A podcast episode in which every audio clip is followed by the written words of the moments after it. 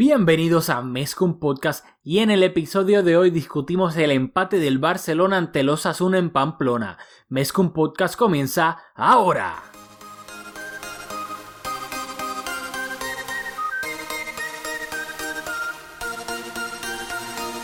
Kevin Roland, contigo empezó todo. Som el millor club del diguin el que diguin. Vinga el Barça i vinga Apreteu-vos els cinturons, que ens ho passarem bé.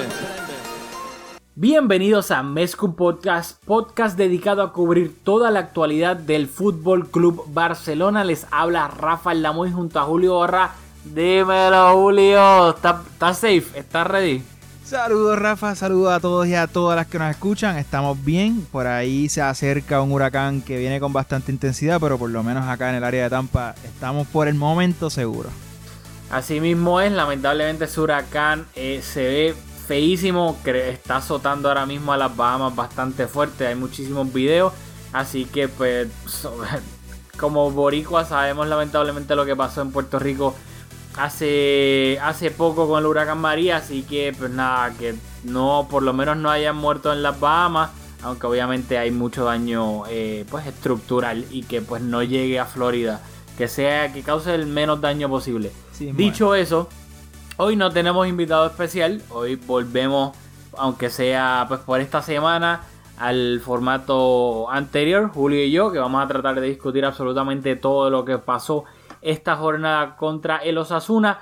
Pero antes de empezar a discutir todo eso, rapidito recordarles a todos que nos pueden seguir en las redes sociales, en Twitter, en Facebook y ahora también tenemos Instagram. Todo se llama igual, Mescom Podcast, todo está bajo Mescom Podcast. Ahí ponemos cada vez que hay un episodio nuevo, lo ponemos ahí así que se enteran. Y también, especialmente en Twitter, en Mescom Podcast, comentamos bastante sobre los partidos. Así que sí, eh, Twitter es más interactivo. Así que los invitamos a todos que arranquen para Twitter, especialmente para pues, discutir ahí todo lo que ocurre con el Barça. Y por último, por favor, recuerden suscribirse a Mescom Podcast donde sea que escuchen sus podcasts. En iTunes, en Spotify, en Anchor, en Podbean, olvídate, en todos lados que se escuchen podcasts, probablemente ya está Mescom Podcast. ¿Y por qué le pedimos que se suscriban? Porque automáticamente cuando ya se suscriben al podcast y nosotros tenemos un episodio nuevo, ya automáticamente su celular va a bajar el episodio ni siquiera lo tienen que buscar. Abren la aplicación, ¡pum! Ya le sale y le dan play.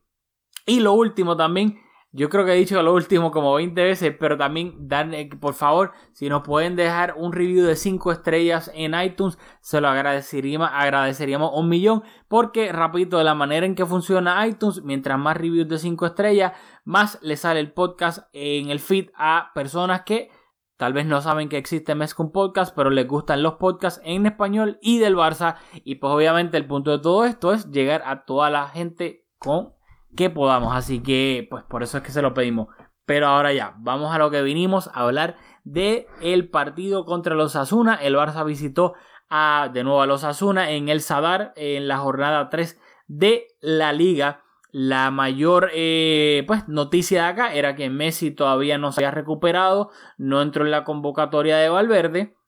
Así que pues el Barça iba a afrontar este partido ya sin Luis Suárez, sin Messi y sin Usmane Dembélé todos lesionados.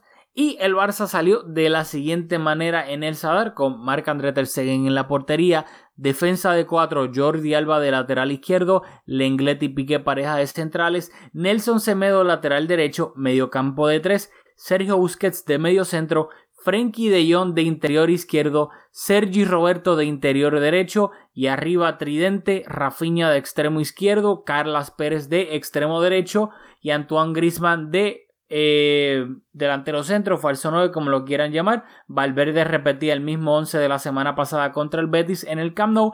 Y en el banquillo se encontraban Ansu Fati, Artur, Arturo Vidal, Samuel Umtiti, Iván Rakitic, Musa Bague e Iñaki Peña. ¿Qué me tienes que decir de, de la alineación, Julio? Bueno, pues yo creo que podríamos decir que ya estamos viendo un patrón. Eh, lo mismo que hizo Valverde ahora, repitiendo la alineación, ante el Betis no fue muy bien, metimos, anotamos cinco goles, Valverde repite la alineación igual que hizo en el primer partido de la temporada, cuando jugando ante el Napoli en el último partido de la temporada, que ganamos 4 a 0, repitió la alineación contra Athletic de Bilbao y no le salió bien. Luego en la segunda jornada sacó a Leñá, puso a Busquets y como no fue mejor, ahora vino y repitió la alineación. Yo creo que es una tendencia que estamos viendo que Valverde quizás con un poco de falta de rigurosidad, eh, planteando cada partido, leyendo al rival y las cualidades del rival, repite lo que mejor le viene funcionando y en el fútbol lamentablemente no es así, no es tan sencillo, así que yo, yo diría que yo resumiría esta, esta alineación repetida como como una falta crasa de, de, responsabilidad y de rigurosidad táctica de, de Valverde y una falta de, preparación y de lectura de partido. O sea, estás diciendo que Valverde por lo menos no supo leer el partido antes de que empezara.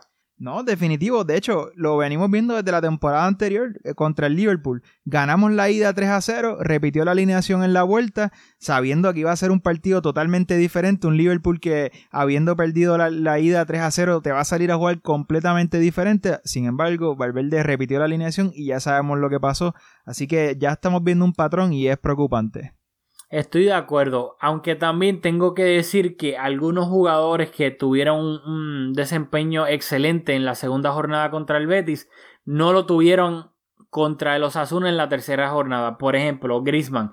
Para mí, este Grisman fue el mismo Grisman de la primera jornada contra el Athletic. Un Grisman poco participativo, no bajaba a involucrarse en la creación del juego, a estar simplemente tocando el balón, no lo, pues, obviamente como casi no tocaba el balón, no abría el balón a banda, no tocaba de primera y creo que todo lo genial que vimos de Griezmann en la segunda jornada fue totalmente lo opuesto en esta, en esta tercera jornada. Yo no le echaría la culpa a Griezmann por la sencilla razón de que contra el Betty el equipo colectivamente hizo una muy buena presión, recuperamos el balón bastante rápido, por lo cual los delanteros estaban bastante conectados con el partido el Osasuna nos presionó bastante bien, no nos hicieron la vida tan fácil como el Betis, creo que fue un rival que jugó con más intensidad, entonces creo que era responsabilidad del mediocampo llevarle el balón a los delanteros y ya lo vamos a comentar, pero el mediocampo fracasó rotundamente en esa gestión y por eso Grisman creo que no vio mucho balón. Sí, o sea, yo no creo que sea 100% culpa de él, pero también creo que tiene un poquito de culpa, porque por más que el mediocampo no estuviese funcionando en esa primera mitad, que sin duda alguna no estaba funcionando, lo vamos a analizar ahora. Griezmann tiene que, o sea, sin Suárez, sin Suárez, sin Messi, sin Dembélé, Griezmann tiene que bajar al medio campo y, y echarse el equipo a la espalda. Si él no está recibiendo el balón, tiene que de alguna manera buscar la, valga la redundancia, la manera de estar involucrado en el partido. Él no puede quedarse de nueve siendo un tipo Paco Alcácer delantero de área que si no está involucrado en la creación del partido, pues ni modo, esperar a que le sirvan el balón. No, Griezmann tiene que ser él entonces el que cree la oportunidad. Él no puede estar esperando todo el tiempo que le llegue el balón arriba, teniendo en cuenta las bajas importantes que tenemos de jugadores que son capaces de crear peligro. Así que yo sí estoy de acuerdo que el mediocampo no ayudó en eso, pero tampoco, ¿sabes? pero creo que Griezmann tiene que tomar mucha más iniciativa teniendo en cuenta todas las bajas que tenemos. No, yo estoy totalmente de acuerdo. A Griezmann hay que responsabilizarlo porque llegó con cartel de ser el jugador bandera, un jugador estrella y tiene esa responsabilidad sin duda. Esa mochila la, lleva. Sin embargo, eh, estaba jugando delantero centro y yo creo que es responsabilidad del mediocampo hacer esa conexión entre, entre el medio y los delanteros, suplir a los delanteros con balones para que puedan manifestarse y en este partido eso no ocurrió. Así que yo creo que los dos tenemos, tenemos buenos puntos ahí.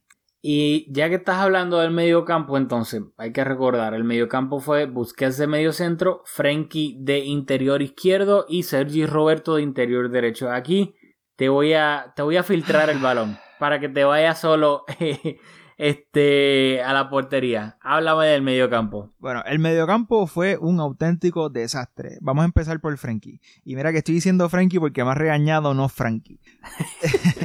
Frankie, Milagro, milagro. demasiado, demasiado preocupado por no perder el balón. Y en el Barça no basta con retener el balón, estar perfecto en los pases, todo eso es positivo, pero es que simplemente no es suficiente. Hay que circular el balón con propósito, hay que leer la defensa, hay que ser más astuto, hay que descolocar la defensa haciendo movimientos sin el balón, hay que descolocar la- a la defensa con el balón. O sea, no hemos visto nada de eso de Frankie y es algo que hemos visto de él antes de llegar al, al Barça. Es algo que sabemos que es capaz de hacer, pero hasta el momento no hemos visto nada de eso. Por otro lado, Sergi Roberto jugando de interior nos viene acostumbrando a este nivel, así que no nos sorprende. Es un jugador súper contundente que igual que lleva un partido bastante discreto, eh, haciendo, ¿verdad? Ju- Jugando a sus capacidades, que, físicamente le, va muy bien y tal, pero que es el jugador más diestro, pero viene y luego y te hace una jugada como el partido, con- como contra el Betis, la asistencia a Griezmann, que nos tiene acostumbrado a hacer un montón de ese tipo de jugadas, y se nos olvida que es un jugador que no tiene la capacidad de ser interior. Es un jugador que es un comodín, lo hace muy bien en todas las posiciones. Como interior, en uno que otro partido te puedes resolver, pero para ser titular o para ser consistentemente el interior, pues yo creo que no, no tiene ese nivel. Entonces se juntó con el mal partido de Frenkie y yo creo que lo del medio en este partido contra los Asuna fue un auténtico desastre. Estoy totalmente de acuerdo. No sé cómo es que dice el refrán cuando se juntan, qué sé yo, el hambre y la miseria o no sé qué. Pero yo creo que eso fue lo que, lo que pasó. Frankie tuvo, yo creo que de los tres, su peor partido hasta el momento. Porque no es que. en- y estamos hablando de la primera mitad hasta el momento. Eh, Frankie no tuvo una, una buena primera mitad para nada. Pero yo creo que en los dos primeros partidos, sin haber hecho partidazo en lo absoluto, había jugado normal. Claro, se espera muchísimo más de él, pero en los primeros dos partidos para mí había jugado normal. Pero acá en la primera mitad, Frankie honestamente estuvo desastroso. Por más que me duele admitirlo. Y a eso le añades que Sergi Roberto de interior. Tú fuiste bastante comedido. Y. Pero para. Es que Sergi Roberto es un desastre de interior. Es horrible. No aporta absolutamente nada. Y la gente dice, ah, no, que ha tenido partidazos en el medio campo. Sí, pero no es lo mismo jugar de interior en un 4-3-3 que jugar en un 4-4 cuando el Barça a veces juega 4-4-2 y que Sergi Roberto es el cuarto centrocampista que no tiene ningún tipo de responsabilidad en la creación ni de ofrecerse para salir este de la presión rival. Él simplemente es el cuarto mediocampista que eh, hace el trabajo sucio, ayuda a defender aquí, baja allá, hace un desmarque acá, que nadie de verdad del equipo rival está prestando la atención a Sergio Roberto en un medio campo de cuatro. Y ese Por eso lo hace muy bien. Y claro, lo hace bien, porque hace el trabajo sucio. No tiene ninguna responsabilidad whatsoever. Pero cuando tú juegas en un medio campo de tres, siendo uno de los interiores, tu responsabilidad es bastante. Y Sergio Roberto no la tiene, porque no tiene ni, ni el- la actitud ni la habilidad técnica. O sea, Sergio Roberto no tiene la capacidad técnica, que es importantísimo en un, interior, en un interior del Barça, que es de recibir el balón y ser capaz de girarse para quitarse al rival que tiene el, eh, pe- presionándolo eso- sobre sus espaldas. No tiene esa habilidad. ¿Qué pasa? Tras que no tiene esa habilidad, tampoco la, la actitud se esconde.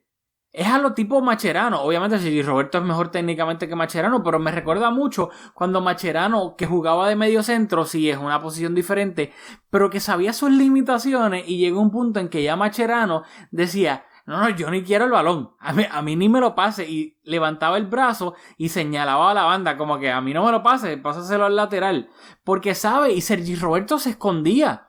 Y eso se veía claramente afectado Semedo, porque cuando el Barça trataba de salir por la derecha con Semedo, que de por sí no es muy bueno ofensivamente, el equipo rival lo sabía, lo presionaba y Sergi Roberto no se ofrecía como una válvula de escape para que Semedo pudi- pudiera descargar el balón. Por ende se hacía muchísimo más fácil presionar ese lado de Semedo como se vio en la primera mitad, que perdió un sinnúmero de balones. Así que para mí Sergi Roberto o sea, sin duda alguna fue el peor del Barcelona en la primera mitad, como, ¿sabes? De todos, pero obviamente en su rol interior. O sea, para mí Sergi Roberto fue un desastre de interior. Y lo estoy enfatizando tanto porque después de la segunda mitad le voy a dar eh, sus kudos, pero en otra posición. Pero de interior Sergi Roberto es un desastre. Ok, te voy a apoyar con números. Sergio Roberto en la primera mitad, 24 toques. Busquets jugando al lado de él, 34, 10 más. De Jong, considerablemente más, 53. Rafinha, que tuvo un buen un- yo creo que una buena participación en esa primera mitad, tomando un poquito de responsabilidad y, ese- y cargando un poco con ese peso ofensivo, 51. Recordamos, Sergio Roberto, 24. Rafinha, 51. O sea que por muchos de los que están, de los que su trabajo es hacer conectar el medio con, con los delanteros, sin duda Sergio Roberto fue el que menos la tocó. Y qué bueno que lo traes, por si acaso, a la, a la gente que nos escucha. Esto no lo preparamos. O sea, yo no sabía que Julio iba a tirar esos números. Y me encanta que lo haga porque no hay nada más satisfactorio que, que números. Yo sé que, y yo lo digo mil veces, que las estadísticas en fútbol engañan porque pues, el fútbol es yo creo que el deporte en que menos las estadísticas te dicen. Pero de vez en cuando hay algunas estadísticas que te dan un poco de contexto. Y eso confirma un poco el test de que no, o sea, no estaba ofreciéndose para nada, se estaba escondiendo, ni estaba tocando el balón. Por ende, que todos lo sabemos, las carencias ofensivas que tiene Semedo no le ayuda para nada en ese aspecto y se vio eh, o sea, en todo el partido. Y, por, y pues, por ejemplo, el partido iba a comenzar de manera horrible porque en el minuto 7 se iba a adelantar el Osasuna con un gol de Roberto Torres y una asistencia de Brandon. Esta jugada iba a comenzar con una pérdida de Jordi Alba casi en el sector izquierdo, casi en el medio campo. Eh, intentó ejecutar un pase, lo interceptaron y el balón se quedó dentro del terreno de juego. Luego encontraron a Brandon que estuvo en el sector izquierdo. Lenglet, por ende, ya que Jordi Alba estaba fuera de posición, tuvo que salir casi al córner a defender a Brandon. Mientras lo estaba defendiendo, Jordi Alba eventualmente logró llegar y estuvo dentro del área, en el sector izquierdo, pero dentro del área.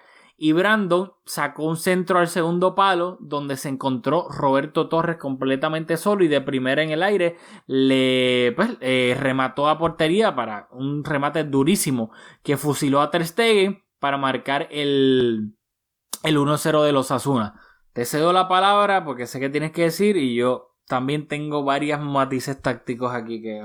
Bueno, vamos a comenzar diciendo que Semedo hizo un partido malísimo. Yo coincido con todo Twitter eh, que le han dado bastantes palos a Semedo. El nivel de Semedo defensivo en todo el partido estuvo malísimo. Bueno, no en todo el partido porque no jugó todo el partido, pero mientras estuvo en el campo no estuvo bien.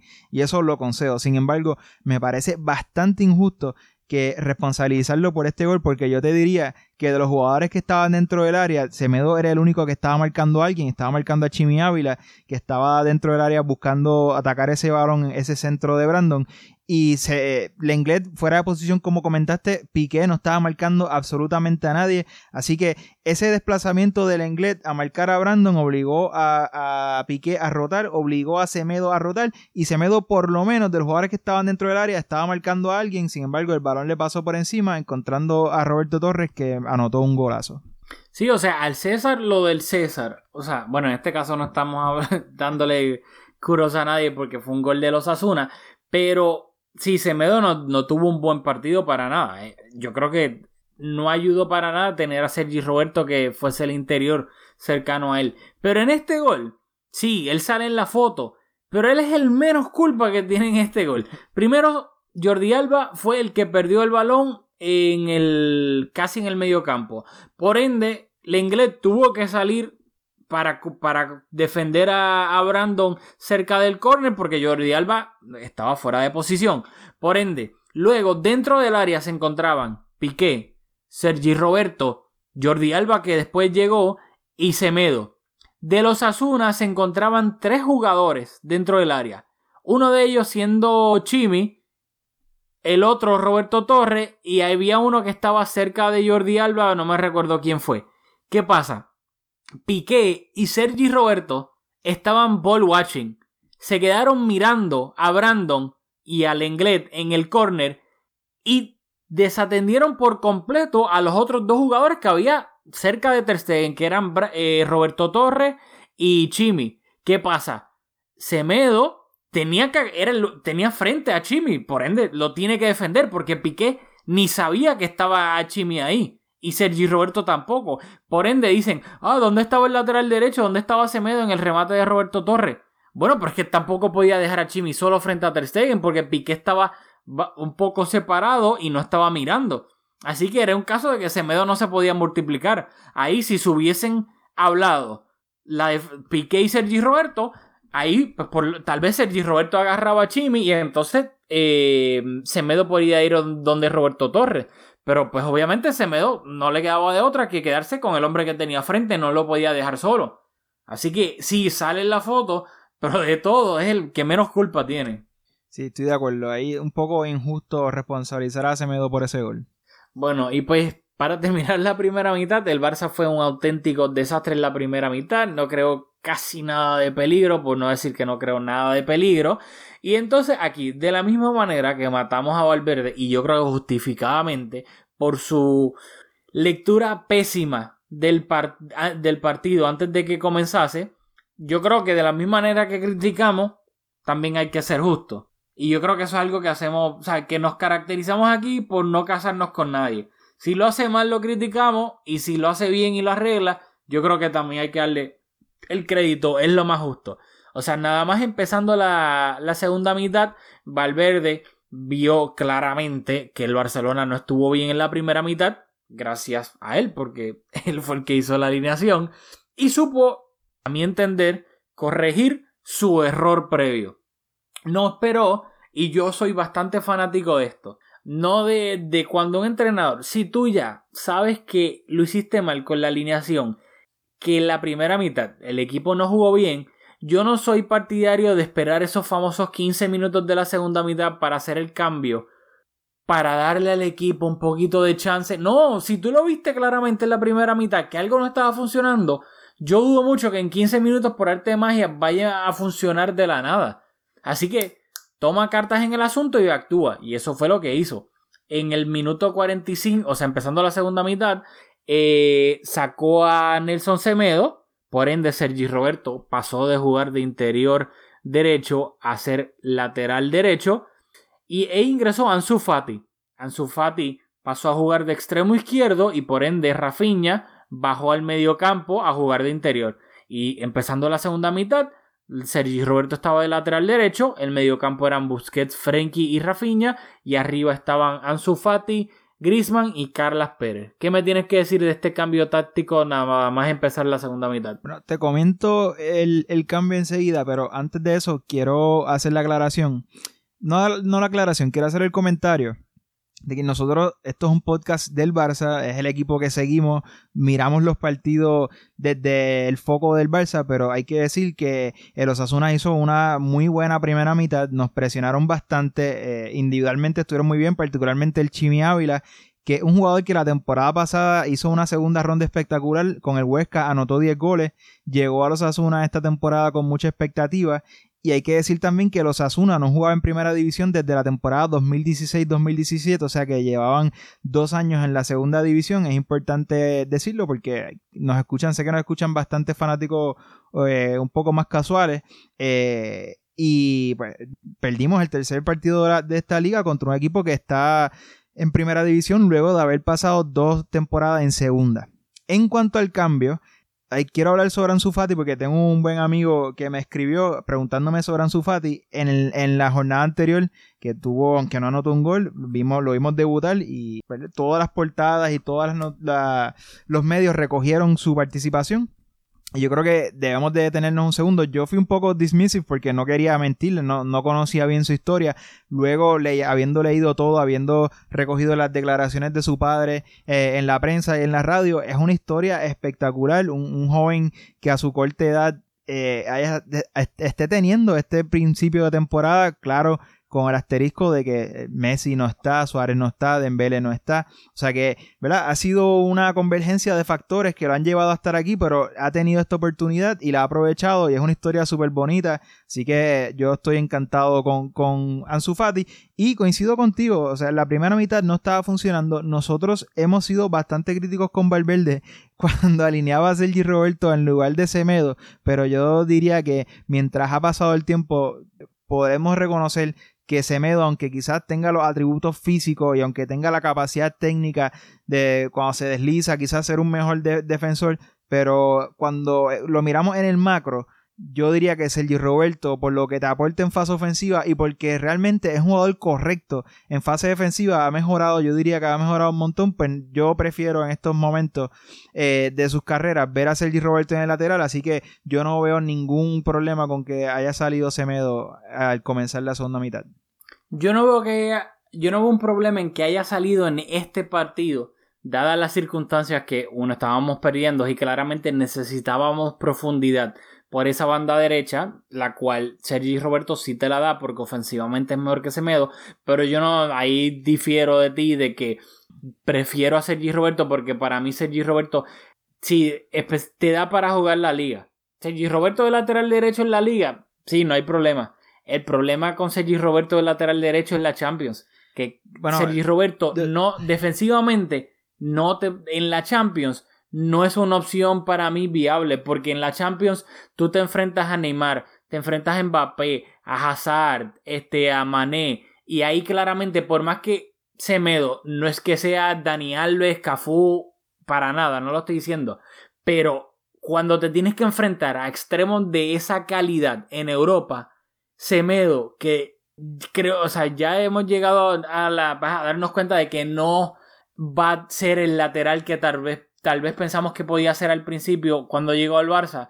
Pero para mí, sin duda alguna, yo prefiero defensivamente en, los partidos de verdad a Semedo mil veces que a Sergi Roberto. Bueno, yo te, te, te la compraría si estuviésemos hablando, como dijiste, de un lateral derecho de, ¿verdad? Con, con, mayor capacidad defensiva, pero hemos visto, tú estás hablando de, marcar a Neymar y, marcar a estrellas de, esa talla, pero contra el, contra, se me escapa el nombre, del Real Madrid. Vinicio.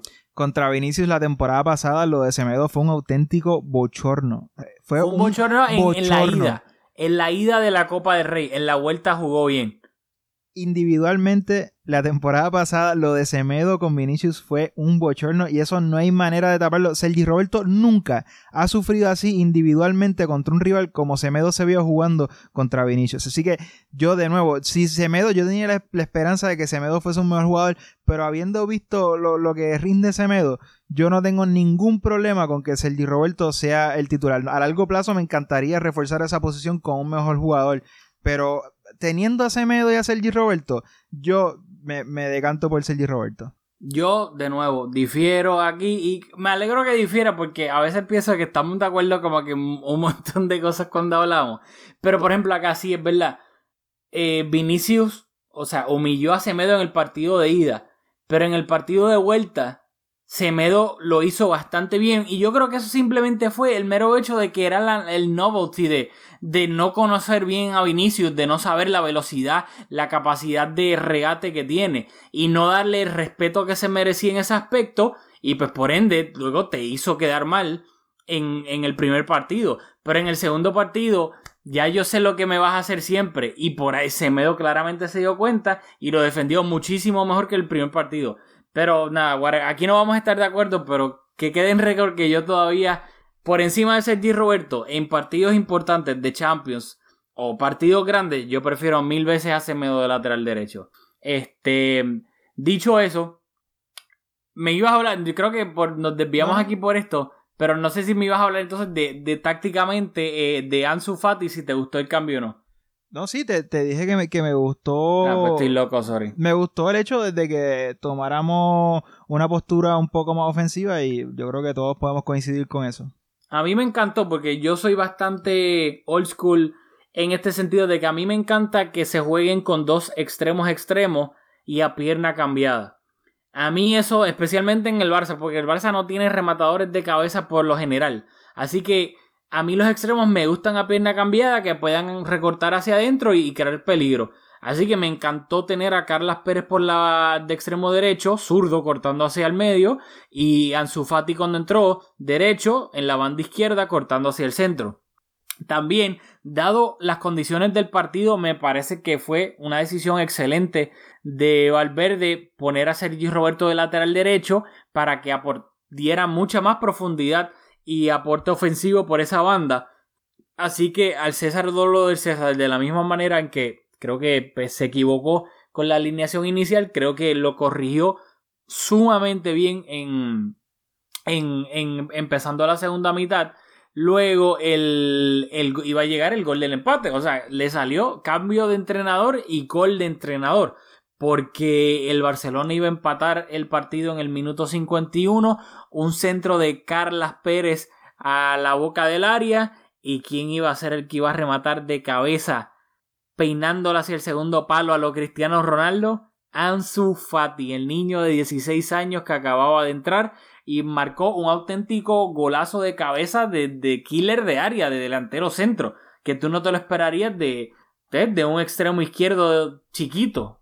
Así que para mí fue, o sea, fue un golazo. Sí, fue un golazo. Y de nuevo, la historia de Ansu Fati, por, por Pero time, que- Ansu Fati no es tan chiquito, yo, eh, mide 5'8, es bastante alto. Bueno, claro, pero Así no, no es Aduri, no, no es un jugador así un poco más alto. Pero, de nuevo, el hecho de que Ansu Fati a sus 16 años en su segundo partido en Primera División haya anotado, hace esta historia pues brutal. Hemos estado escuchando recientemente eh, técnicos que ha tenido en la cantera del Barça y creo que incluso hasta técnicos que lo tuvieron en el Sevilla hablando de sus características y dicen que no es un, un delantero centro, tampoco es un extremo puro, eh, el, extremo tradicional, sino un jugador que es bastante versátil y en este caso, como dijiste, la manera en que le pegó, yo diría que lo más vistoso del gol fue el ritmo, como midió el balón, que cuando hizo contacto con, con el balón con la cabeza no tuvo ni que hacer el esfuerzo de cabecear porque como midió el balón también, vino con ese ritmo, el balón cogió la dirección y entró a, a la portería y fue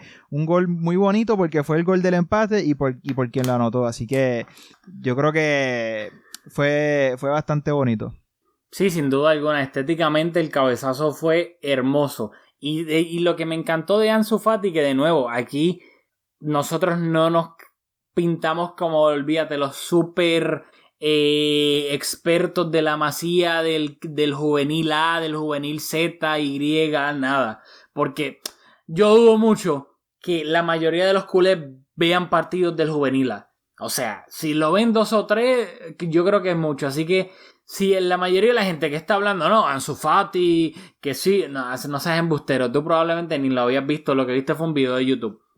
Este, me encantó su personalidad. De la misma manera que alabó a Carlas Pérez, me encanta de nuevo la, la primero, la calidad técnica que tiene, que tiene Ansu. La velocidad, el desparpajo que no, o sea, veo jugadores tan jóvenes, o sea, más joven obviamente Ansu que, que Carla, pero que no, no, no les pesa, o sea, los metieron en una situación incómoda.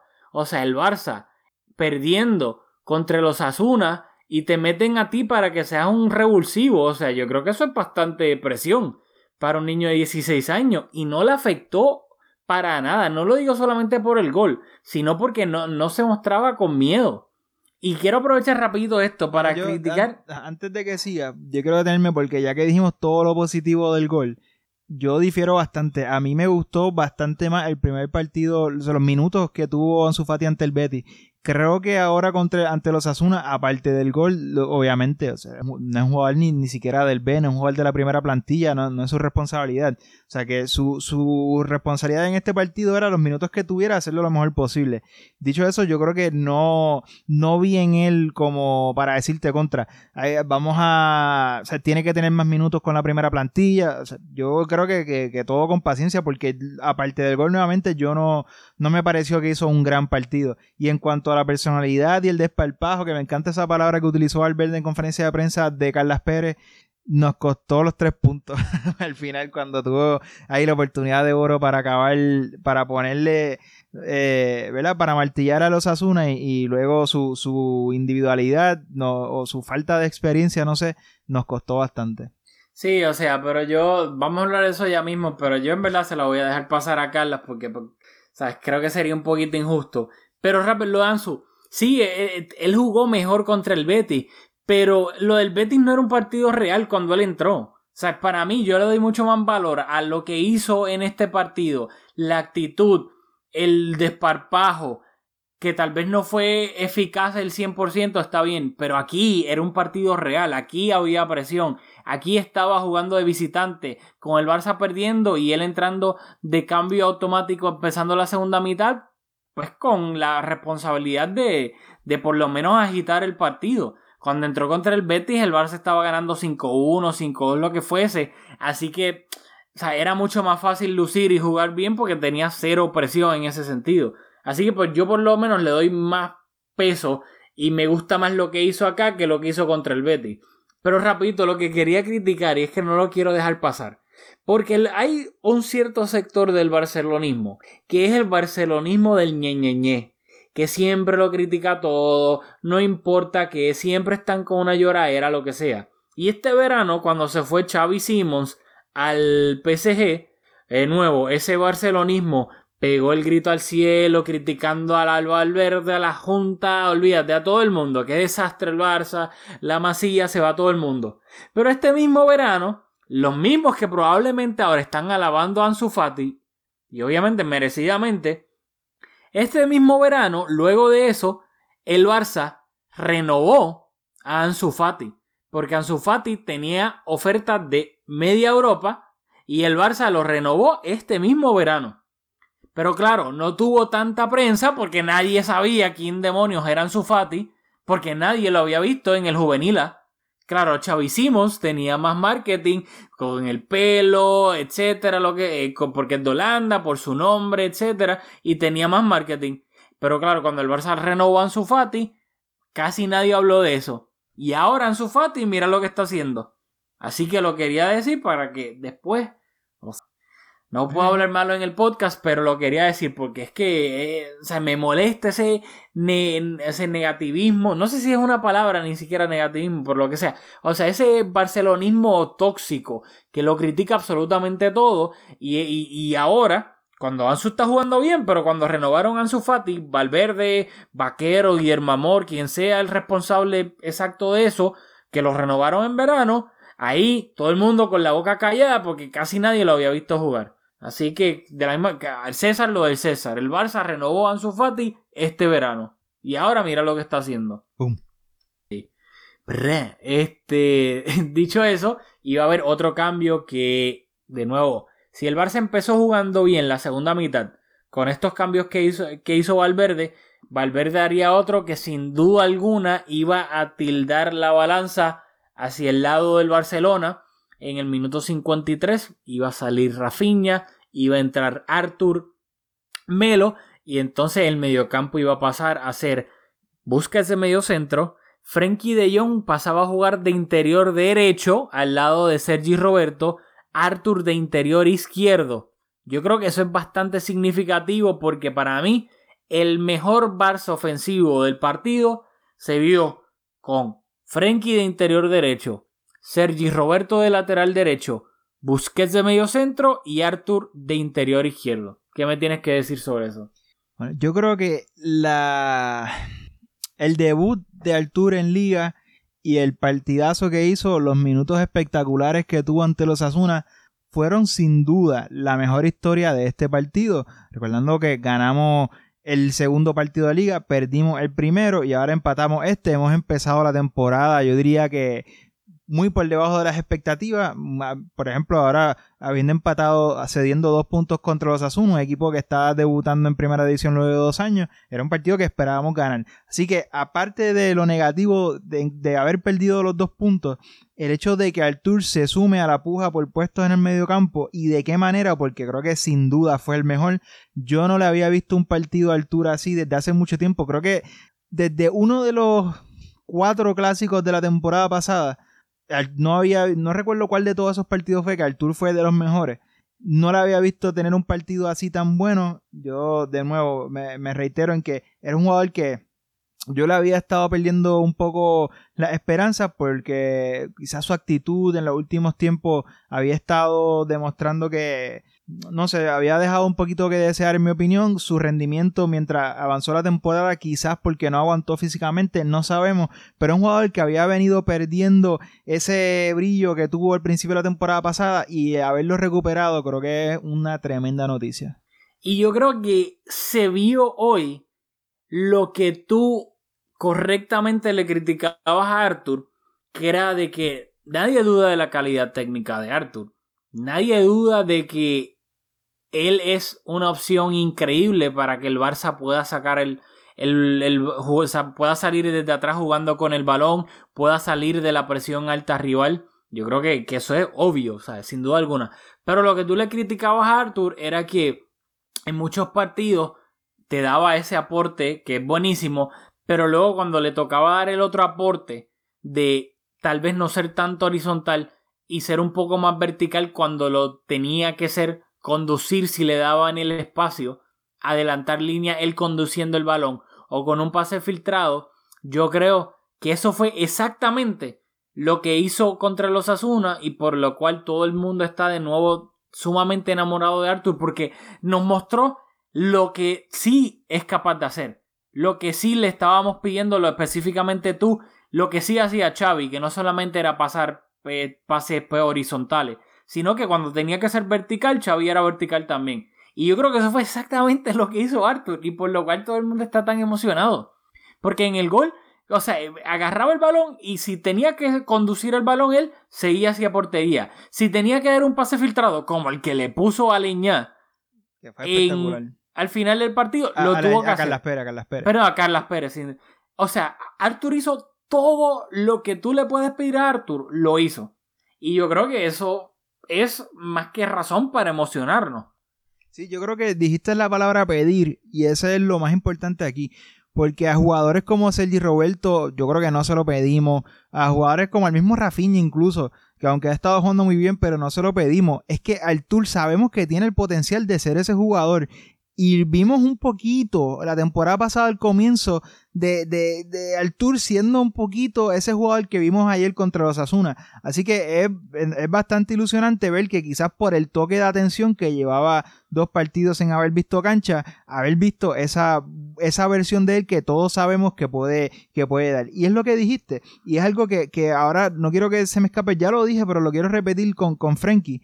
Y es que si tú le pides a jugadores, incluso a, a Ricky Push, a, a Leñá, a cualquier jugador que tenga el nivel para estar en la primera plantilla, si tú le dices no pierdas ni un solo balón, pero no hagas más nada, yo te aseguro que todos esos jugadores son capaces de no perderte ni un solo balón.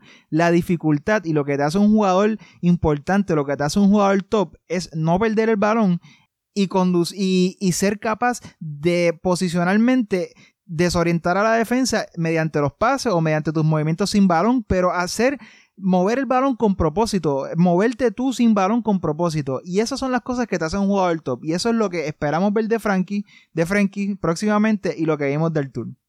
Bueno, y pues obviamente, mm, alabando el partidazo de Arthur, en el minuto 64 iba a llegar el gol que le iba a dar, eh, pues que iba a adelantar al Barça en el marcador. Gol de Arthur que, o sea, de nuevo recortó hacia adentro y sacó un remate este al segundo palo con fuerza y fue para mí un auténtico golazo y el, el Barça de esta manera se adelantaba en el marcador. ¿Qué pasa? Lamentablemente, en el minuto 81 iba a llegar una jugada que eh, iban a señalar penal a favor de los Asuna por una mano de Gerard Piqué dentro del área que luego Roberto Torres iba a convertir para empatar el partido. ¿Qué me tienes que decir de esa jugada, del penal, del gol? Yo, Desahógate, desahógate. esta temporada cambiaron la regla, creo que la UEFA, ¿verdad? No sé si la UEFA, pero en todas las ligas de Europa. FIFA, yo no sé quién Claro, lo pero es cambió, algo pero universal, no es algo exclusivamente de la liga. Y la, la Premier empezó primero y en la primera jornada de la Premier, no recuerdo en qué partido fue, pero un partido de un equipo grande. Ahora se me escapa. Vi un penal con este nuevo reglamento en el cual es, si te toca el balón en la mano dentro del área, es penal. Es strict liability. Y yo creo que en el fútbol lo bonito que tiene es que hay un poquito de interpretación, por eso el VAR le resta un poquito al juego quizá. Y esta regla yo la veo por la misma línea. Y me acuerdo haberte escrito, Rafa, en, yo no sé si en la primera jornada de, Inglaterra o en la primera jornada de nosotros diciéndote, esto nos va a costar. Y efectivamente, en esta jugada yo pienso que Piqué, perdón, eh, te estaba cubriéndose la cara co- con, el brazo, no vi ningún tipo de intención. Eh, con la regla anterior, yo creo que es posible que un árbitro hubiese interpretado que era penal, pero estoy seguro que un montón de otros árbitros hubiesen interpretado que no era penal. Pero como cambió la regla, sin duda, por el, por el libro, esta jugada fue de penal y pues nos terminó costando dos puntos. Pues yo difiero y siento como que en este episodio hemos estado bastante en desacuerdo. Para mí, yo creo que mientras más by the book sea una regla en el fútbol específicamente, mejor. porque le estás quitando la, la subjetividad a la regla. Y mientras más tú hagas eso, para mí, mejor todavía. Porque las manos, yo es algo que detesto, porque al final del día, una mano, todo el mundo la va a ver de manera diferente. Tú tal vez la ves con intención, yo tal vez la veo sin intención. O sea, no hay manera con certeza de juzgar si hubo intención o no. A menos que sea una cosa como la de Luis Suárez en el Mundial de 2010 contra Ghana. Pero si no es una mano así, no, no hay manera concreta de saber si hubo intención o no. Por ende, a mí me encanta que le hayan quitado. Creo que hay solamente una excepción y ahora mismo no me estoy, no recuerdo bien cuál es. Pero en el 95% de las manos de ahora en adelante, todas van a ser, si son dentro del área, van a ser penal. Y a mí me parece bien. Y yo, para mí, eso es penal. Claramente, ¿sabes? Con la regla nueva, es penal. A mí lo que me molestó de toda esta polémica es que, de la misma manera que estoy de acuerdo que esto es penal, hubo dos, dos penalazos que no pitaron a favor del Barça. Una falta sobre Sergi Roberto dentro del área en la primera mitad y otra sobre Ansu en la segunda mitad. Que en la primera, Fran Mérida, que yo ni sabía que estaba vivo, ni, que estaba en el Osasuna, ex del Arsenal, ex del Barça, si no me no recuerdo también. O sea, Fran Mérida en la primera mitad se des un centro para buscar a Sergi Roberto Fran Merida se desentiende por completo del balón. Mira, sabe dónde claramente está Sergi Roberto. Y hombro o brazo con espalda, ni siquiera fue hombro con hombro, se lo lleva enredado y lo tumba dentro del área. Eso es penal. No lo pitan. En la segunda mitad pasa algo bastante similar. No recuerdo quién fue de los Asuna, pero es un centro de. No sé si fue de Grisman o de Sergi Roberto o de Jordi Alba. Ansu Fati hace el desmarque y por completo el jugador de los Asuna se desentiende del balón que venía por el aire y se lo lleva enredado. Esto no es fútbol americano. Tú no puedes tackle a alguien. O sea, eso ni si... en fútbol americano eso ni siquiera se puede hacer. Eso sería pass interference. Tú no puedes desentenderte de un balón, no tratar de ni siquiera brincar a despejarlo y llevarte enredado al jugador. Pues, eso es lo que yo criticaría de todo esto. Que está bien, me parece justo. Es penal de Piqué sin duda alguna. Pero si ahora con VAR eh, tenemos la facilidad para ver todas estas jugadas, como demonios no pueden ver dos penalazos sobre el Barça? Que eso es lo que a mí me, me, molesta de, esto. pero de igual manera hubo una jugada que estaba leyendo en uno de los periódicos que yo no la recuerdo en el partido sinceramente, pero personas estaban pidiendo una roja para Frenkie por un codazo en un salto, un balón dividido. Así que yo creo que... Y eso sí, también. Eso era la segunda amarilla y hubiese sido expulsión. Que yo creo que ahí, eso pasó luego de que no pitaran el, penal, el, penal de Ansu. Y ahí es donde voy. El árbitro claramente estaba compensando. No hay manera que tú no le saques la segunda amarilla a Frankie de Jong por el codazo en esa jugada. Si no es porque de alguna manera estás tratando de compensar. Porque sabes que hubo, penal, hubo dos penales. Uno en la segunda mitad que no pitaste a favor del Barcelona y pues para mí está, el árbitro está tratando de compensar. Porque de nuevo, sí, eso estoy totalmente de acuerdo. Eso era segunda amarilla Frankie y expulsión. Y tampoco lo hizo. So, por eso es que yo soy tan antiárbitro. De que para mí, mientras más se pueda quitar la subjetividad de la jugada, mejor todavía. Que sea o en blanco o en negro, que no haya un gris. Por eso a mí me encanta la tecnología en el fuera de juego. Porque en fuera de juego, o estás en fuera de juego o no. Eso no es subjetivo. O lo estás o no lo estás. Así que nada. A mí, mira, yo odio los penales a favor y los penales en contra. Yo, a mí es algo. Desde las cosas que menos me gusta es ganar anotando un penal.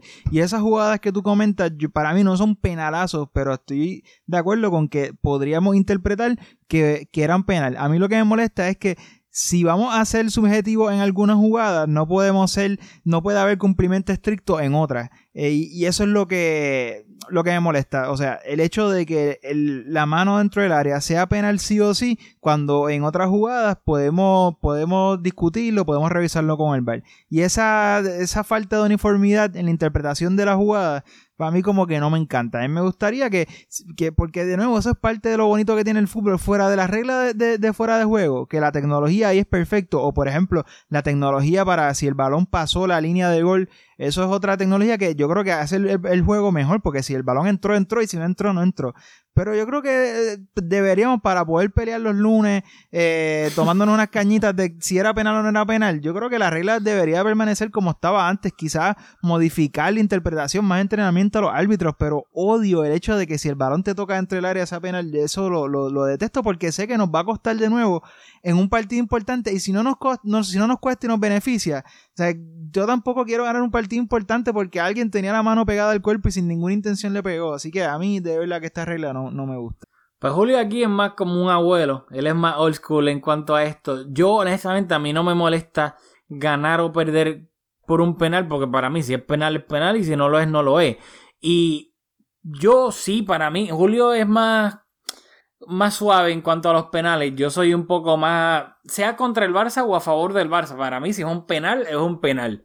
Y, y, si hay contacto, hay contacto dentro del área. O sea, yo no, a mí no me gusta como de una manera premiar al defensa burro físico que compensa su falta de calidad eh, táctica siendo físico o totalmente que lo agarran por sorpresa y luego comete una falta, pues porque lo agarraron por sorpresa. A mí, si es penal, es penal. Si pierdes, pues, mala tuya. Si ganas, pues es justicia. O sea, yo lo que quiero honestamente es que sea lo más justo posible. Y estoy de acuerdo que sí, eso es un problema de la uniformidad. Y creo que eso es lo que. La intención de lo que se está tratando de eventualmente llegar dentro del fútbol. No lo va a haber 100%, mm, obviamente. Pero dentro de lo posible tratar de que la mayoría de las cosas no sean subjetivas, que sean en blanco o negro. Obviamente con las faltas en los penales, pues es un poco más complicado que la mano, tocó mano sí o no, o el, el, ojo de halcón o como diablos lo llamen ahora, el, el goal line technology, si entró o no entró. Claro, eso es un poquito más fácil de, pues, de poder pitar. Pero yo creo que mientras la meta sea tratar de llegar lo máximo posible a que las jugadas sean sí o no, que no haya esa área gris, yo honestamente rajo la papeleta bajo eso. Este, rapidito, antes de que se me olvide también que lo, sobre el que lo acabo de ver ahora en Twitter mientras estabas hablando. Por pases contra los Asuna. Ter Stegen 29 pases. Grisman 21. Y ahí, o sea, lo, tengo que tirar. No es para volver a empezar de nuevo el debate con Griezmann, etcétera, porque creo que ya lo discutimos. Pero solamente quería tirarlo ahí. O sea, Ter Stegen estuvo más involucrado, tuvo más, más pases que Griezmann. Claro, de nuevo, recordando que los Asuna hizo un partido bastante serio, que nosotros confiamos en Ter Stegen para salir, para liberar un poco la presión y que Griezmann no es mediocampista. Ok, ok, está bien. Estás tratando de, descreditar esto, de quitarle el crédito a esto, pero. No, no, no quitar el crédito, sino ponerle contexto. O sea, nosotros, hay equipos para quienes jugar hacia el portero, aunque está cambiando en el fútbol moderno, pues, pues es algo negativo. Nosotros, pues, que Ter Stegen es un jugador más de campo y Griezmann, pues, no es mediocampista, por lo cual no tiene esa responsabilidad de estar siempre eh, tocando el balón. Así que, ¿verdad? Me hubiese encantado ver a Griezmann tocar más balón, pero creo que con las estadísticas un poco uno puede... No, totalmente de acuerdo, pero cuando no está Messi y pagamos 120 millones por ti, sorry, tienes que echarte el equipo a la espalda y por lo menos estar mucho más involucrado. Dicho eso, el Barça lamentablemente empató en Pamplona 2 a 2, así que como lo quieras mirar, el vaso medio lleno, medio vacío, sacamos un punto de pues, un campo sumamente difícil. Lo pues lamentable y por lo cual se exagera pues un poco es que el Atlético de Madrid, que está primero ahora en la tabla con 9 puntos, es el único equipo en toda la liga que ha ganado sus tres partidos, aunque los tres los ha ganado sufriendo completamente. Los primeros dos los ganó 1-0, el último lo ganó ahora remontando 3-2 eh, empezó perdiendo 0-2 en el Wanda, así que tampoco es que el Atlético, olvídate, está jugando en fútbol, pero han sacado los resultados. El Madrid, que es el otro rival pues, realístico del Barcelona, eh, tiene 5 puntos, uno más que el Barça, ya que hoy también empató contra el Villarreal en el Estadio La Cerámica. Así que ahora mismo el Barcelona está octavo en la liga con cuatro puntos. ¿Algo que quieras decir del partido antes de pasar a analizar el grupo que le tocó al Barça en la Champions? No, yo creo que solo terminar diciendo que el, comienzo de temporada ha sido decepcionante. Hay unas bajas importantes, pero creo que con los jugadores que hay en la plantilla eh, deberíamos tener más de cuatro puntos a esta altura de, de la liga. Sin duda alguna. Y lo otro, nada, rapidito, que Messi, yo espero que no sea nada, pero Messi básicamente se supone que reaparezca luego del parón FIFA contra el Valencia. Pero Messi prácticamente va a llevar un mes y medio, un mes, mes y medio casi lesionado por esa eh, eh, lesión en la, en la pantorrilla. Porque Messi se lesionó antes de que el Barça viajara a Estados Unidos a jugar esos dos partidos contra el Napoli. Y el primer partido del Barça contra el Napoli en Miami fue el 7 de agosto. Y él se lesionó como cinco días antes de eso, ponle una semana. So, Messi prácticamente, estamos a 1 de septiembre, ya casi un mes. Messi lleva un mes lesionado. Y vamos a estar dos semanas más de aquí al, próximo partido contra el Valencia. Así que Messi mínimo estuvo un mes lesionado debido a esa pues, lesión en la pantorrilla. Que creo que es algo que habrá que, que hay que tenerlo pendiente de aquí al resto de la temporada. Porque, pues, no sé, tal vez fue una bobería y él estaba listo para jugar tanto eh, contra el contra el Betis y contra los Asuna. Pero había un chance de que podía recaer. Y como pues, está empezando la temporada, tal vez no quisieron arriesgar en lo absoluto. Pero creo que es algo que, hay que tenerlo pues en cuenta eh, going forward aquí el resto de la temporada. He dicho eso, el. ¿Qué estamos hoy? Estamos a, a domingo, de ¿verdad? Septiembre, Exacto. El, el, el, sorteo de la, de la fase de grupos de la Champions se hizo, creo que el viernes o el jueves. O sea, ni, tengo la semana completamente al garete en cuanto a los números. Los días se refiere, pero lo que importa es que el Barça terminó en el grupo con el Borussia Dortmund, el Inter de Milán y el Slavia Praga de la República Checa. ¿Qué me tienes que decir de ese grupo? Tengo un comentario principalmente. Y es que a los comentaristas, a los analistas, al mundo Twitter, en los medios tradicionales, le encanta año tras año decir que al Barça le tocó en el grupo de la muerte. No, pero porque me estás tirando. Porque me estás tirando. Tú dijiste, yo lo dije, yo lo dije. Pues no te, no, te leí y, no me lo, y no me lo dijiste a mí. Pero es que no falla año tras año. El año pasado fue lo mismo. Y yo miro este grupo y yo veo que el Barça, pues quizás te pudo haber tocado un grupo más fácil. Pudimos haber evitado al Inter quizás.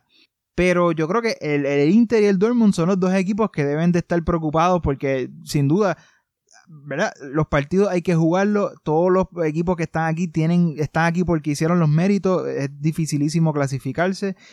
Pero sin duda el Barça es favorito a ser no solamente a pasar de, fase, sino a ser el primero de ese grupo. Yo creo que el segundo puesto, el, ya el Dortmund y el Inter se lo disputarán. Y siendo dos rivales bastante serios, creo que el Barça tiene un grupo en el cual yo no tengo ninguna duda que tiene la posibilidad de ser primero. O sea, yo no creo que nadie esté diciendo que el Barça no tiene la posibilidad ni es el candidato número uno a terminar primero de grupo.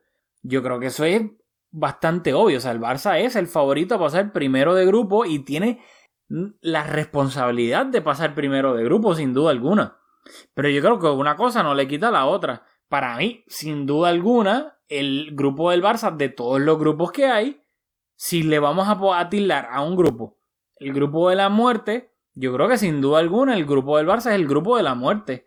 Porque el Borussia Dortmund que sí, el año pasado también para mí, el Barça también tenía el grupo de la muerte, que terminó siendo una fase de grupos excelente. Sí, totalmente de acuerdo.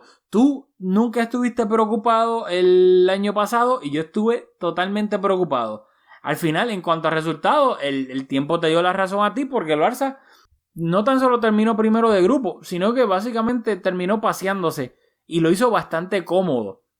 Pero para mí, aún así, en papel, cuando te toca en, un grupo con el PCB, contra el, que era el vigente campeón de, Holanda, contra el Inter y contra el Tottenham, creo que sin duda alguna, de todos los grupos que había, tal vez el otro grupo de la muerte que te la podía dejar pasar era el Napoli, el Liverpool y el Bayern de Múnich, tal vez. Pero en esta Champions, de los grupos eh, que hay, yo creo que sin duda alguna el grupo del Barça, el Dortmund, el Inter y el Slavia Praga, obviamente el Praga siendo pues el más débil, es el grupo de la muerte. O sea, que, que no es... O sea, no tan solo te vas a tener que chavar para terminar primero de grupo, sino es lo que te afecta en la liga. O sea, la primera jornada de Champions, el Barça visita al Dortmund en el Signal Iduna Park. Eso es volviendo del parón FIFA. El Barcelona nada más vuelve del parón FIFA, recibe al Valencia en el Camp Nou, visita al Dortmund tres días después y después de eso visita el Granada en Liga. O sea, tiene dos partidos back to back fuera y luego de que llegaste de jugar contra el Dortmund en Champions, tienes que ir a visitar al Granada en la liga.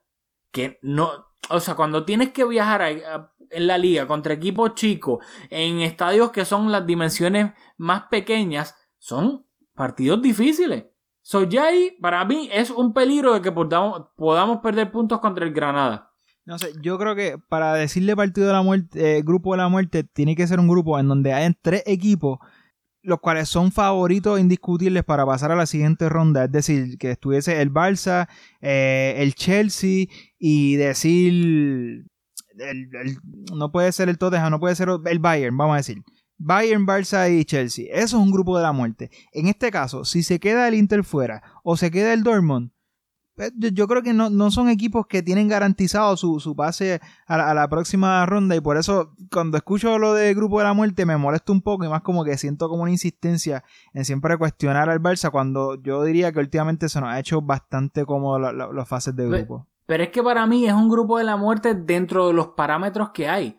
O sea, sí, que tal vez tú, un grupo con el Bayern y el Chelsea o lo que sea, pero eso realísticamente, según las reglas, con los bombos y todo, eso no es un grupo realístico. Que te toquen los grandes, grandes así, tres en el mismo equipo.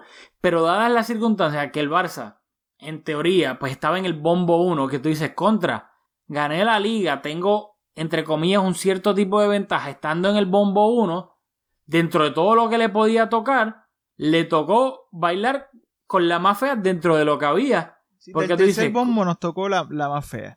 Te tocó la más fea. Del segundo bombo, eh, yo ahora mismo no recuerdo el segundo bombo, pero creo que el Dortmund era o el peor o el segundo peor que te podía tocar del segundo bombo. Y por eso yo digo que analizando la, realidad de lo que había, al Barça le tocó lo peor de lo que, de lo que había. No, sé yo prefiero jugar con el Dortmund que contra el Napoli. Eh, no, yo no. Pues, vamos, ok, pues, háblanos del, del Dortmund. rapidito, quiero, quiero esto. Ya dije en la primera jornada de es contra, eh, visitando al Dortmund en el Signal Iduna Park. En la segunda, el Barça recibe al Inter en el Camp Nou. Y por ejemplo, antes de recibir al Inter, el Barcelona viaja a Getafe, que obviamente es un partido dificilísimo. Y luego de recibir al Inter, también recibe en casa, recibe al Sevilla. Habrá que ver cómo llega el Sevilla. No es un equipo cómodo tampoco. En la tercera jornada viaja a la República Checa para jugar contra el Slavia Praga y antes de viajar a la República Checa viaja a Bilbao para jugar contra el Eibar. Tampoco es un partido fácil. Y luego de viajar para República Checa para jugar contra el Slavia Praga, recibe en el Camp Nou al Madrid, el clásico. La cuarta jornada de la Champions recibe al Slavia Praga en el Camp Nou antes de, recibir al Praga, viaja a jugar contra el Levante y luego recibe al Celta en casa. La quinta jornada de la Champions recibe al Dortmund en casa. Pero antes de recibir al Dortmund en casa, viaja a jugar contra el Leganés y luego de recibir al Dortmund en casa, viaja a Madrid a jugar contra el Atleti. Para nada fácil esos tres partidos que tiene ahí. Y en la última jornada de la Champions viaja a Milán para jugar contra el Inter en San Siro. Antes de eso recibe al Mallorca en el Camp Nou, pero luego de jugar contra el Inter en San Siro, que esperemos que ya el Barça esté clasificado para eso, tiene que viajar a, a San Sebastián para jugar contra la Real Sociedad de Ganoeta, un campo que no se le da para nada bien al Barcelona. Así que yo sí estoy preocupado, porque es un para mí un equipo un grupo difícil que te va te vas a tener que ganar de verdad, jugando bien, pasar primero de grupo y además es lo, el, el daño colateral que me da miedo es lo que te puede afectar en la liga. Dicho eso, el Dortmund, me preguntaste rapidito el Dortmund. Esta temporada el Dortmund ha jugado tres veces. Acaba de perder ahora contra el Unión Berlín. Ese partido no lo he visto todavía, pero he visto los dos primeros. En los dos primeros, el... esta es la formación del Dortmund. La voy a tirar, es un 4-2-3-1. Luego tú me dices si a ti te asusta, si no, si que ves peligro. En la portería, Burki. Defensa de 4. Lateral izquierdo, Nico Scholz. Pareja de centrales, Max Hummels y Akanji. Lateral derecho, eh, Lucas Pisek. Doble pivote, Julian Weigel y... Dios mío, el brasileño que jugaba en... El belga que jugaba en el, en el este... Bitzel. Eh, de enganche, Marco Royce.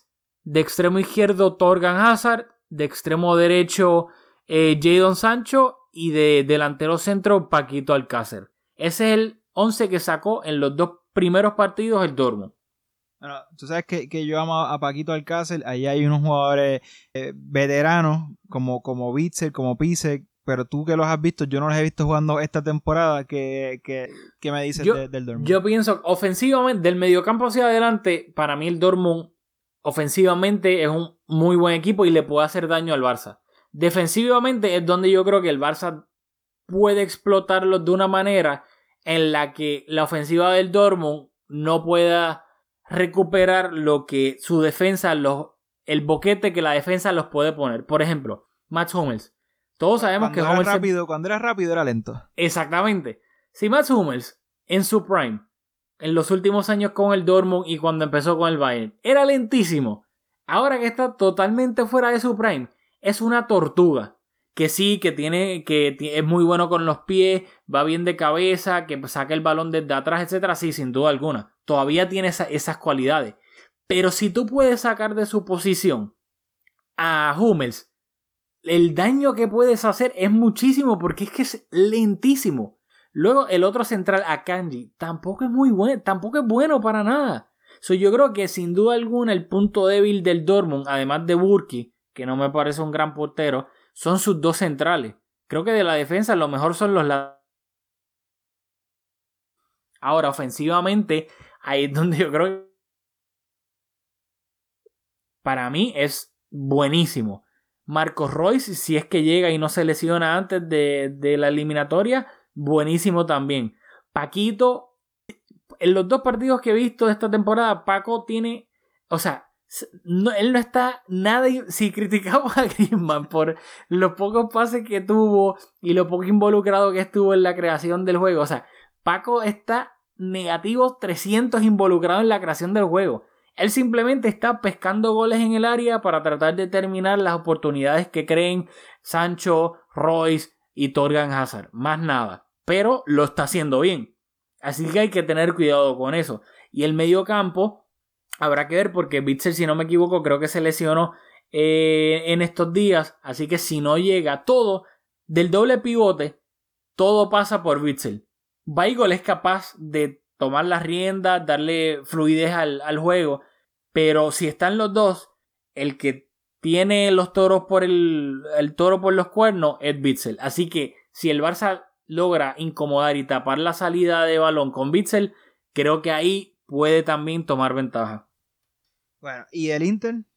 Ah, no, el Inter no lo he visto ni una vez esta temporada. Pero- que no tengo. pero bueno, cuando- todos sabemos que pero- tienen a Conte. Claro, que es por ahí Conte es un, un entrenador que me parece un gran entrenador porque agarra a los equipos y los pone a jugar como él quiere.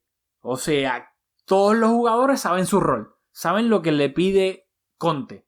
Por ende, usualmente cuando estuvo con la Juve, cuando entrenó a la selección de Italia, cuando tuvo al Chelsea, eh, obviamente excepto la última temporada, son equipos bien estructurados, que todo el mundo sabe su rol y no tratan de hacer más de lo que son capaces de hacer porque Conte así se los pide.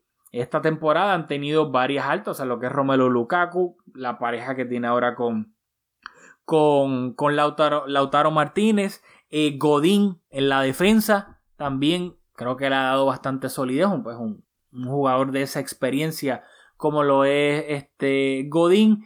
Ahora mismo, si estoy perdiéndome alguna de, la, de los otros fichajes del Inter, pido disculpas, lo voy a buscar ahora aquí para que no se me olvide.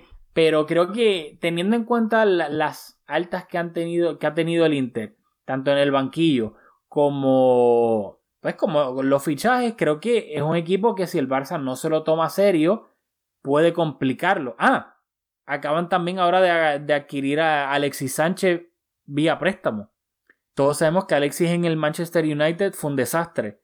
Pero si logran sacar un rendimiento notable de Alexis, es un jugador que en cualquier momento Alexis en un contraataque nos puede hacer muchísimo daño si no estamos pendientes.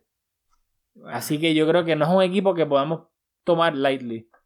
No sé, yo, de nuevo, yo no quiero hablar no, he visto al Inter jugando esta temporada, tampoco he visto al Dortmund, pero habiéndolos visto jugando la temporada pasada en unas cuantas ocasiones y tomando en cuenta las altas que, comentaste, los fichajes que comentaste, algunas bajas también, no sé cuál es importante, pero se, especula que, que el 9 y ex capitán del Inter, que se me escapa el nombre, está por la puerta de salida. Así, Icardi. Icardi, discúlpame. Así que nuevamente me, reitero en que pienso que, son dos equipos muy buenos, pero dos equipos que el Barça debe de tener la capacidad de, disputar y de, hacerle un buen partido y de sacar los tres puntos, por lo menos en el Camp Nou. Luego de visita serán partidos un poco más complicados, pero confío nuevamente en que, y más si esos dos equipos dividen los partidos entre ellos, que el Barça va a conseguir clasificarse primero de grupo.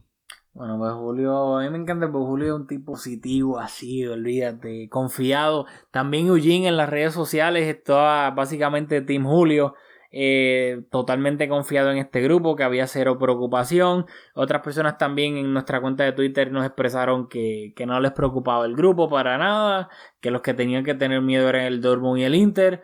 Así que yo he leído eh, bastantes opiniones divididas. Hay personas que creen que es un equipo, un grupo nada, que no hay nada que preocuparse y otras pues que sí, que es un grupo que el Barça no se puede de permitir entrar flojito porque si no la puede pasar mal, lo puede pasar mal. Veremos qué pasa, no sé. Eh, ojalá me equivoque de nuevo como me equivoqué la temporada pasada y el Barça se pase por el grupo y termine primero de grupo. Nada me encantaría más que no tener la razón en esto, así que veremos qué pasa.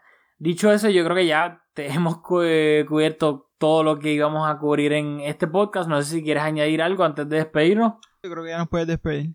Bueno, pues ya saben, ahora el Barça lamentablemente no hay partidos hasta eh, el próximo es en el Camp Nou contra el Valencia el 14 de septiembre. Eh, luego del parón FIFA y luego de ese parón FIFA, si no me equivoco, hay casi 7 u 8 partidos del Barça antes del parón FIFA de octubre. O sea, luego de este parón FIFA, el Barça recibe al Valencia en el Camp Nou, visita al Dortmund en la Champions, visita al Granada en la Liga, recibe al Villarreal en el Camp Nou, visita al Getafe en la Liga, luego de eso recibe al Inter en el Camp Nou y, y después de eso recibe al Sevilla en el Camp Nou también, so, recibe back to back al Inter y al Sevilla antes del parón FIFA de octubre. Así que son 1, 2, yo soy malísimo en las matemáticas, así que da un break, 1, 2, 3, 4, 5, 6, 7 partidos luego del parón FIFA de septiembre antes del otro parón FIFA de octubre. Así que nada, para que sepan, pues eso es lo que se le viene al Barça. Todavía no sabemos si vamos a sacar este un episodio el fin de semana que viene durante este parón FIFA. Lo hablaremos acá con la gerencia y les dejamos saber lo que sea. Si lo grabamos, pues lo escuchan la semana que viene. Si no, pues nos vemos este luego del Barcelona Valencia para analizar todo lo que pasa en ese partido en Mescon Podcast.